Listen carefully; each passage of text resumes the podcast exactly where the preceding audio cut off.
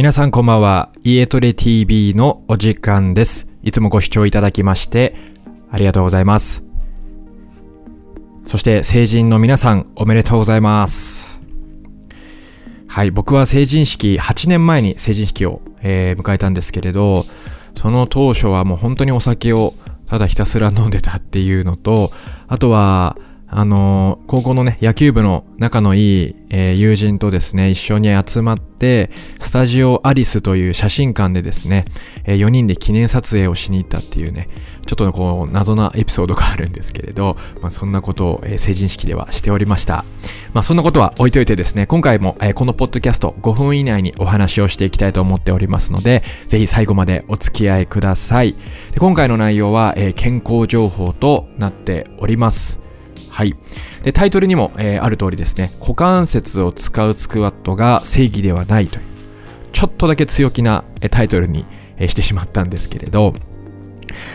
こう最近のトレンドというか、スクワットのトレンドって、あのー、股関節を使う、まあ、いわゆるヒップスクワットだと思うんですけれど、こうヒップスクワットが正義だみたいな。その、もも前を使っちゃいけないとか、はい。あの、そういったね、えー、意見がたくさんこう寄せられているとは思うんですけれど決してそれが、えー、全てではないですよっていうことを今回お話ししていきたいと思います僕もあの、えー、初めて入社したジムでできるだけもも前の筋肉を使わないようなスクワットを、えー、お客様に提供しましょうということで、まあ、指導を受けてでそれそのままお客様に「もも前使ってないですか？お尻ちゃんと使えてますか?」っていうふうにあのスクワットを指導していたんですけれどまあ、それはそれでもちろん、えー、ありだとは思うんですよね。ヒップアップにつながったりとか、また、デスクワークが長かったりとか、あとは股関節を使えた歩行ができていない方も多いので、股関節を使いってあげるスクワットっていうのは非常に大事だとは思うんですけれど、それが当たり前になってしまうと、他の部分がおろそかになって、えー、しまうと思っています。例えば、もも前の筋肉使ってはいけないですよ。お尻使えてますか？スクワットでっていう風な意識をずっとしているとお尻は確かに使えるけれどもも前の筋肉が異常に弱かったりするんですよねであの最近アスリートの方とかでも股関節を使うスクワットを、まあ、トレーナーさんに指導を受けて今いる方が多いらしく、えー、もも前の筋肉のチェックをしてみると、まあ、非常に弱いとなのでこうスポーツ動作においては、えー、股関節使うことってもちろんこう爆発的な力を伝える上で必要なんですけれどもも前の筋肉とかってブレーキをかけるときにも使うんですよね。はい。あとはまあ膝の伸展といった膝を伸ばしたりする動作でも使うんですよ。なので股関節ばかりに頼ってしまうと、このもも前の筋肉が弱くなりすぎて、例えば走った後ダッシュするときに力が入れなかったりとか、ジャンプ動作で膝を伸ばすときにもも前の筋肉が弱くて、ジャンプの高さにつながってらなかったりとか、まあそういったことがね、起こってしまうので、えー、まあこうスポーツ選手に限ったことではないと思っています。あの、パフォーマンスだけではなくて、また一般の方もですね、歩行の時、例えば坂を下る時とか、えー、もも裏の筋肉を使いつつ、もも前の筋肉も、えー、ブレーキをかけていくんですけど、このもも前の筋肉が弱いと、ブレーキがかからずに、えー、膝に負担をかけてしまったり、また足首に負担をかけてしまったりするので、あの、ヒップスクワットを入念にやっている方はぜひ、えー、もも前やそしてふくらはぎそして足首の安定性の方にも目を向けてあげてください。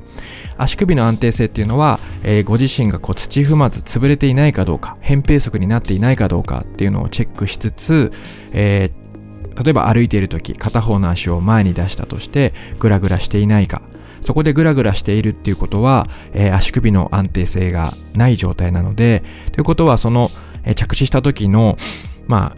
吸収っていうのをふくらはぎで受け止めてしまって、ふくらはぎがししゃも足になってしまったりします。はい。なので、このししゃも足にならないためにも、えー、足裏の安定性を高めるということは非常に大事になっていきます。なので、ぜひ皆さん、そのスクワット、股関節だけじゃなくて、もう少し膝関節、側関節にも目を向けてアプローチをするようにしてみてください。ボディメイクと、えー、体のまあ、安定性っていうのはまた別だと思っているので、ぜひそのあたりにも目を向けてほしいということで、今回このポッドキャストを配信させていただきました。はい。僕も今まではこうヒップスクワットヒップスクワットだったんですけど最近はあのお客様にニュートラルスクワットしゃがんだ時に、えー、すねの角度と上体の角度が平行になっている、まあ、一般的な、えー、スクワットっていうのも指導させていただいていますでそれをすることによってかなり、あの歩行が安定したよっていう方もいらっしゃったのでぜひ、あのそういったねニュートラルスクワットもしくは他にもワイドスクワットとかもありますけどそういったスクワットにもチャレンジをしてみてください。はい。というわけで今回は、えー、スクワット。股関節を使うことが正義ではないですよ。他の部分にもしっかり目を向けてあげましょうということでお話をさせていただきました。なかなか寒い日が続いてますけど皆さん体調を崩さないように気をつけてください。それでは皆さんまたお会いしましょう。さようなら。